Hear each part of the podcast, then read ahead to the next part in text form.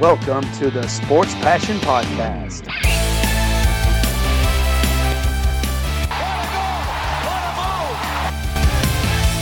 Oh, blocked by James! LeBron James with rejection. And here's your host, Lars Marendorf. Hello and welcome to the Sports Passion Podcast. We're going to talk about the Stanley Cup Finals. This is the second episode of talking about the Stanley Cup Finals, and I'm very happy to have a first time guest, Erik Erlandsson from the Lightning Insider. He's going to talk about the Tampa Bay Lightning, obviously, about their way from a contender to champion and now to beyond the edge of being a two time champion in a row defending their Stanley Cup and was interesting to talk to Eric obviously and he's going to weigh in in a couple of details what the Lightning did how the mentality changed and their style of play changed and they have now players who can play in different styles there. Um, I think it was great for Montreal to get the winning game for just for their fans and not to be forced to watch another team skate with a Stanley Cup on your own ice. So I think it's great for them that they have at least one game they can show. No sweep there is always great, I think, for the league to have something they can show and say, okay, yeah, we got a competitive league. We got a league that is not that one sided there. So, yeah, great for the Montreal Canadiens. And as I said, or as I'm going to say uh, in the interview with Eric, that I wish that the Tampa Bay Lightning, if they win the cup, they're gonna win it at home because last year they obviously won it in the bubble and they had that boat ride there in Tampa and all of that was great. But I think it's gonna be great for the players to be able to skate on your own ring, to do your laps there with friends and family in the crowd, maybe even on the ice. I don't know the regulations there. So um, if the Lightning win, it better be at home. And so maybe in game five, who knows? We're going to talk about the keys to that game, maybe. And yeah, enjoy it. Erik Erlandsson, the Tampa Bay Lightning insider.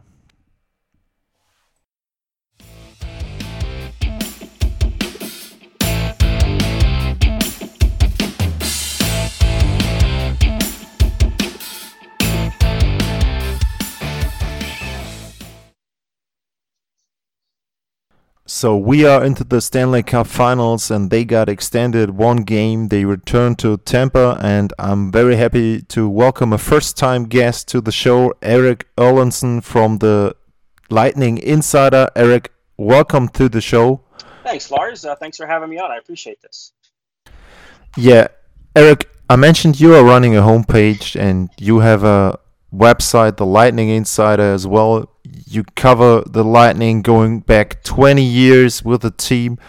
Um, you worked for the Tampa Bay Tribune, and as it's sometimes the case in North America, from one day to the other, you had to find something new and you had to change the way you cover the team. Um, can you just explain to our listeners what you're doing? what it is you're doing with the Lightning Insider, how people can get information about Tampa on your homepage and on your podcast.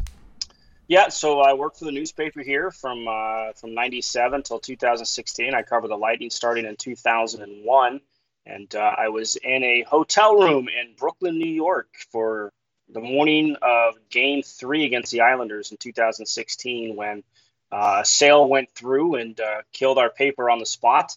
Uh, so you're always trying to find ways to do something you love, and um, nothing materialized. So sometimes you just say, "I'll do it myself." So I did start the website. It's lightninginsider.com. It is a premium site. A lot of the same coverage I used to do for the paper: daily stories, game recaps, uh, opinion pieces, all that kind of stuff. So the website's been active since uh, December of 16. Uh, so it's been around for four, a little over four years now, uh, covering the team. Uh, it's led to a book, which is called Lightning Strikes, which is a commemorative book from their 2020 Stanley Cup Championship run. And of course, you mentioned the podcast uh, as well under the same name, where anybody gets their podcast is where you can find that. Just look for Lightning Insider, uh, and that's where we're at. So I'm happy to still be covering this team. It's a lot of fun. I still have a lot of passion for it, and um, the team is rewarding that with some success on the ice of late. So it looks like you were kind of a pioneer covering the Tampa Bay Lightning in depth. There are a couple of homepages and podcasts around the league popping up that are covering the team in depth. And you mentioned that the Lightning are rewarding you with good play, and they have been pretty much since 2014, 2015 a contender. They reached the finals. They have won finals, lost. They reached the conference finals twice. They had this record-setting season, um, regular season, a couple years ago, and then they got swept in the first round. And what is it that is different from those seasons, from those teams? To now that the team is doing differently now. They obviously changed the way they play last year in the playoffs. They went on to win the Stanley Cup, and I would say that they were a very good team, and now they are a scary good team. Um, I mean, they are not, or they don't seem to be rattled by anything. And what I think is very good by them is that they are not getting in a position to get rattled. I mean, they played the game seven against the Islanders, but it seemed that they never really were in danger of losing that game. So, from all you've seen throughout the years, and especially through the last couple of years, what is different now for this team? What has changed so they are now able to win those games and to dominate in the way they do? Well, they were always a very talented team. I mean, when you've got a Nikita Kucherov and a Steven Stamkos and a Victor Hedman, you know, they had Ben Bishop in the early parts of the success and goal. Now Andrei Vasilevskiy. So the talent has always been there. They've actually had pretty good depth since um, you know during this run as well. They tried to bring in some, you know, Brenden Morrow was here for a while. Chris Kunitz was here. Dan Girardi. They tried to bring in some veteran guys to kind of help fill out the roster, but they just never seemed to be able to get past you know that last mental step it was never a physical thing it was always a mental step and you know where previously when they faced some adversity maybe you know, it kind of came back to bite them and they didn't know how to handle it very well. Um, and that's how you end up getting what happened in 2019. You know, they were overconfident, or I mean, they've always been a confident team. Sometimes it, it bordered on cockiness, which is not necessarily a bad thing, but it can backfire on you. Uh, and I think that's what happened in 2019. They had such a great regular season, and then they hit the playoffs and they lost that first game, and they just looked shell shocked. They looked like they didn't understand what was happening to them because they weren't expecting that to happen. They just were never able to recover. And I think you have to give a ton of credit to Julien BriseBois, the general manager, because the easy thing to do would have been to say, okay, it's not working. We've got this core. They can't get us past the hump. We just got swept. It's time to move on. Uh, they didn't do that. They took a more uh, analytical approach. They stepped back. They examined what they had, how they had to get better. They didn't make uh, drastic changes on the coaching staff. They didn't go out and trade any players. Uh, and in fact, they pretty much brought back the same team. And then when you got to the trade deadline in 2020, you're able to bring in Blake Coleman and Barclay Goodrow. And that just kind of changed the identity of their lineup by giving them that typical sort of third line that's just hard to play against. And it just seems ever since then, it's just it's brought about a different approach, a different mentality. They've taken a lot of the high risk out of their game because that's what was always something that would be their to their detriment is that where they would just turn the puck over because they were always trying to push for goals because they're such a high scoring team and they want to score goals. Uh, but they had to sort of tweak their mindset a little bit to take some of that risk out, trust your patience, trust your skill that when the opportunities do come, you can take advantage of them. Uh, and that's how you get a team that last year goes on to win a Stanley Cup in a bubble situation with never facing an elimination game. Uh, and it wasn't until you got to game seven against the Islanders this year where they were facing elimination. Um, so they're just a mentally stronger team, and their approach is so business-like when they're in these situations, and that's why they've been able to bounce back, and that's why they're, uh, as we talk now here, on the cusp of you know winning back-to-back cups. And you mentioned the style they used to play. Um, right now, what is so impressive to me, I don't see them having a style. They can play different styles. Um, they can be a high scoring team, but as you've seen in the first three games of the Stanley Cup finals, or going back to the Eastern Conference Finals, they won Game Seven, one nothing. Then going games one and three, they were high-scoring games in the Stanley Cup Finals, and Game Two in between was a game that Vasilevskiy won for them.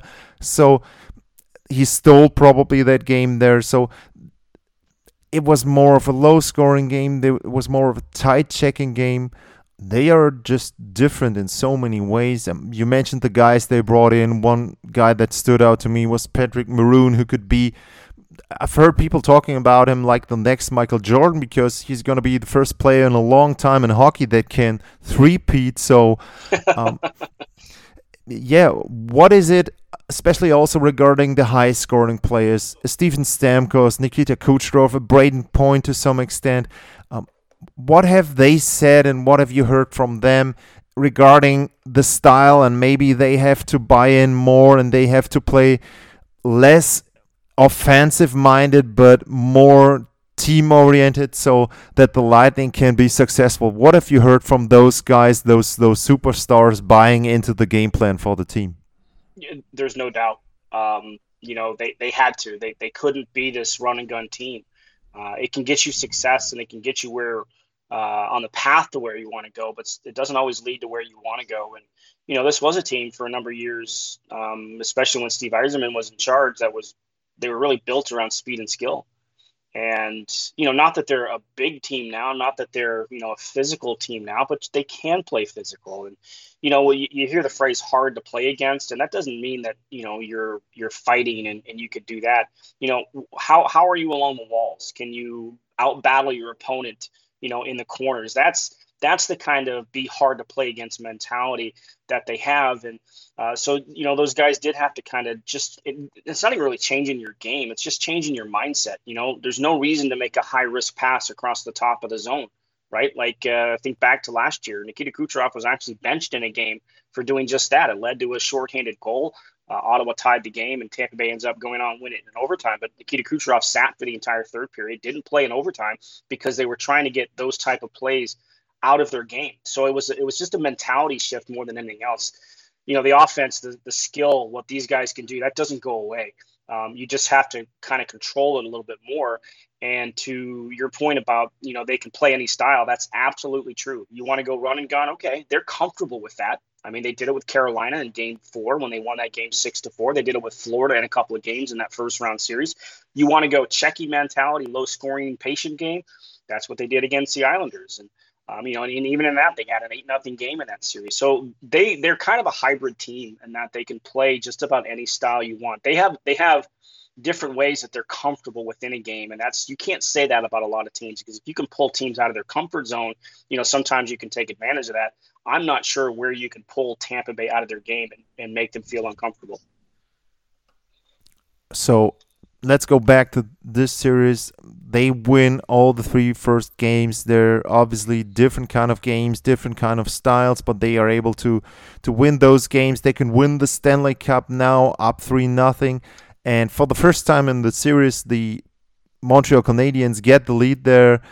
Tampa comes back twice to tie the game. Then they have a big opportunity at the end of regulation and going into overtime. Shea Weber gets called for a high sticking penalty there. Four minutes of power play, and they they can't get the job done. They they had a lot of chances there, but um, they obviously can't beat Carey Price to get that goal. I've heard Jon Cooper today. He talked about the way they played. He obviously was pleased with the way they approached the game and the chances they had. Um, have you heard anything regarding that game that they say, okay, we, we should have done something differently, uh, missed chances? Obviously, the, they play a great team in the Canadiens, so you can't expect to win every game there. And now um, they are going back to Tampa Bay and they are still on their mission. They shouldn't be irritated.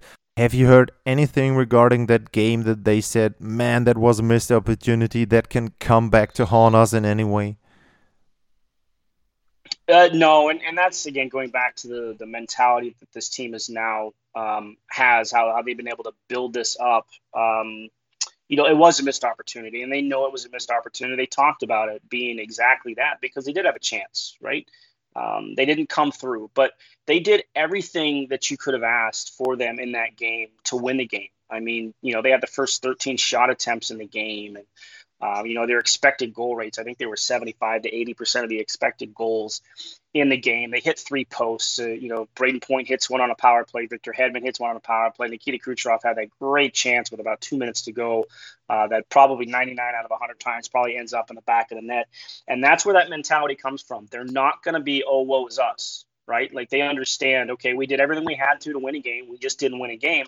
So even yesterday, where Jon Cooper was talking about it, uh, the players that you could hear them at the breakfast table, they've already moved on from, and and that's that's the mentality that this team has now.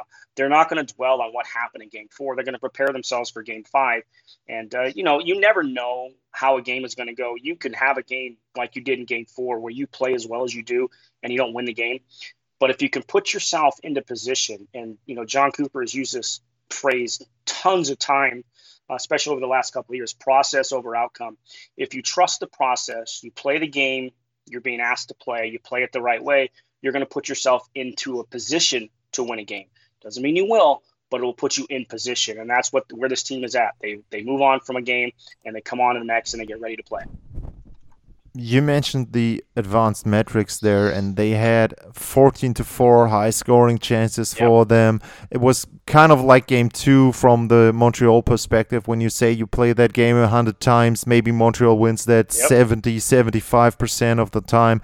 You could say 80% for the Lightning in game four, but whatever. Um, have you heard anything about the lineup? Do they plan to make changes there? Um, Alex Killorn is out. Mathieu Joseph played for him. He was great. He had an assist um, there on the game tying goal by Maroon. So, um, have you heard something about uh, Killorn that he might come back? Mm-hmm. And have you heard um, anything else that they could change in game five, maybe lineup wise, or are they pleased the way they are and they're going to play a great game there?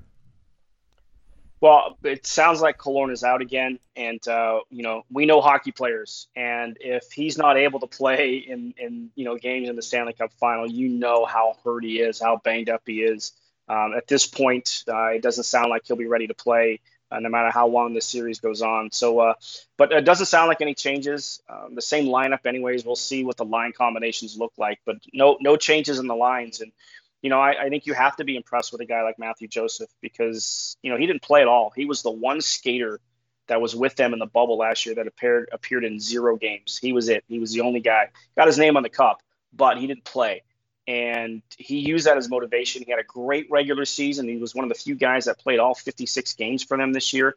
Uh, but once it got to the playoffs, he hadn't played since game three against Florida. So again, he had to sit and wait his turn but he didn't pout, right? And you want to talk about a team player, a, a, guy who's ready to go. And when his number was called, he's gone out there and he's played very, very well and uh, very impressive. And that's, again, the depth that this team has that you can call on a guy like Mathieu Joseph in this situation and perform for you. Uh, and, and again, that's what makes this team, they're ultra talented, but they're really deep. And that's what makes them so hard to beat. You mentioned the third line and Barclay, Goodrow, Blake Coleman. They're going to be unrestricted free agents in the summer. There are a couple more players. David Savard, who they brought in at the trade deadline. Luke Schenn, they are also going to be UFAs. Um, have you heard something about the mentality that they say this is our time once more? Uh, we might not get another chance to win a cup. Uh, other teams have to make moves. I see Vegas, Colorado making moves there, maybe trying to simulate what Tampa did. Um, I mentioned the players um, from the third line. They're gonna have a ton of interest there on the free market. So um, when you talk to them, have you heard something from the players that?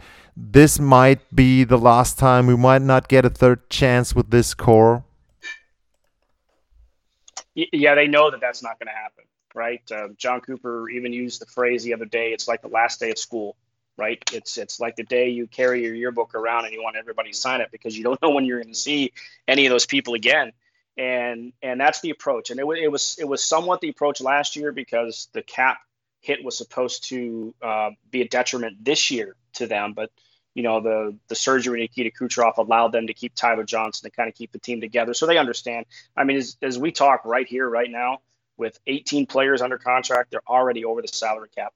So you know, it, there's there's some really there's some work that Julien BriseBois is going to have to put in here uh, in the summer. I mean, you're going to lose somebody the expansion draft. Uh, it's going to be a quality player no matter who it is, and then you kind of build your roster from there. But uh, you know, they have to like you have to fill out. You need a backup goaltender you know, behind Andrei Vasilevskiy. Uh, so that's, you know, one thing that they're going to have to have. Now, the depth they have, I mean, you know, you you saw Ross Colton and the uh, impact that he had this year. You've got a Mathieu Joseph uh, again. Uh, you've got an Alex Barré-Boulet. You've got uh, uh, a Taylor Raddysh, a Boris Katchouk. Some of these guys who have been, you know, pretty good prospects, not great A prospects, but they're they're really good prospects in the system that can come in and fill some of these roles. Uh, but yeah, the, the, the band is going to have to be broken up next year. There's no doubt. Uh, I, I, don't see any way that they can keep Blake Coleman. He's a top six forward on just about any team in the league. Uh, been playing third line here really since he came. Uh, been a big part of it. Scored some huge goals for them in the last postseason and this postseason for sure. Uh, but there's no way they can afford him. David Savard, they knew he was going to be a rental when he came in. They're not going to be able to afford him. I think they'd love to uh, keep Barclay Goodrow, but again, when you win cups, your price tag goes up.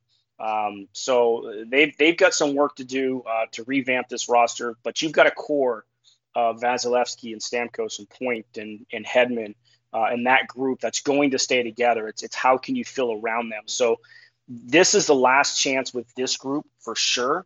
Um, beyond that, it depends on the work that Julien BriseBois can do. So the window will still be open for this franchise. It's just not going to be as deep as they have been here these past couple of years. You mentioned Brayden Point, and obviously his goal scoring streak ended. And he was a little cold the last couple of games. He could have gotten an assist on the couple of the chances you mentioned there. Um, but he will also be an RFA next year, so they're gonna have to do a little shuffling there to give him a new contract there. Um, you also mentioned the cap, and I've criticized the league, not the Lightning, for what they were able to do there.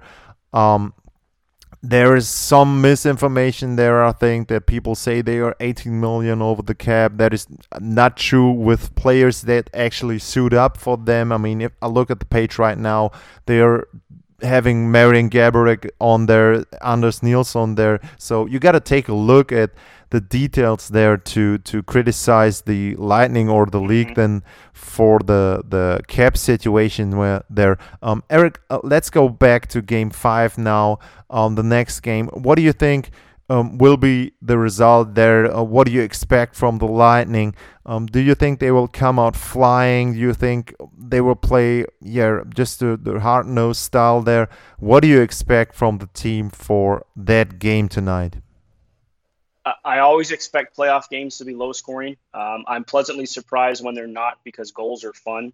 Um, you know, especially when uh, the home team is is piling them up for the home fans that missed out uh, on everything last year with, with everything being in the bubble. But uh, like I said, this team knows. I expect them to start the same way they did in Game Four, right? Like they came out looking to win a game, and I think that's how they're going to play tonight. Um, you have a, a, goalie in Carey Price who can have something to say about that, and I think that's what happened uh, to the start of uh, of Game Four. I mean, you know, Montreal had one shot on goal before they got the you know the goal from Josh Anderson to make it one nothing. Uh, so the Lightning came out and did everything they needed to do. I expect that to happen tonight. Uh, they're going to be energized by their home crowd. There's no doubt about it. Uh, and as long as they come out and just play them, play their game, they're going to give themselves a chance to win. And that's all you ask for. Again, you can't predict what's going to happen, but you can put yourself in the position to make it better for you. And, and that's what I expect from this team tonight.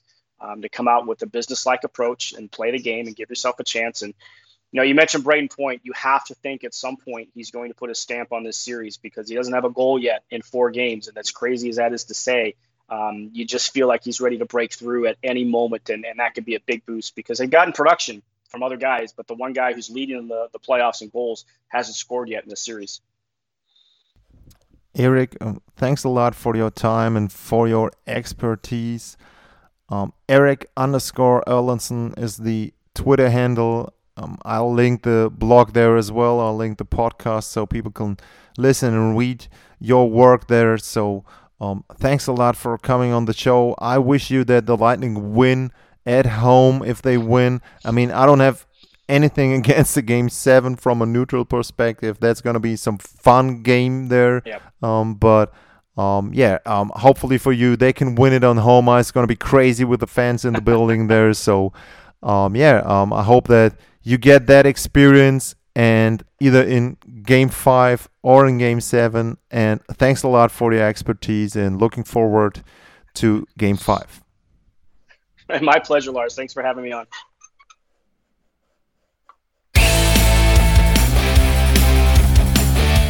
Talk to you soon.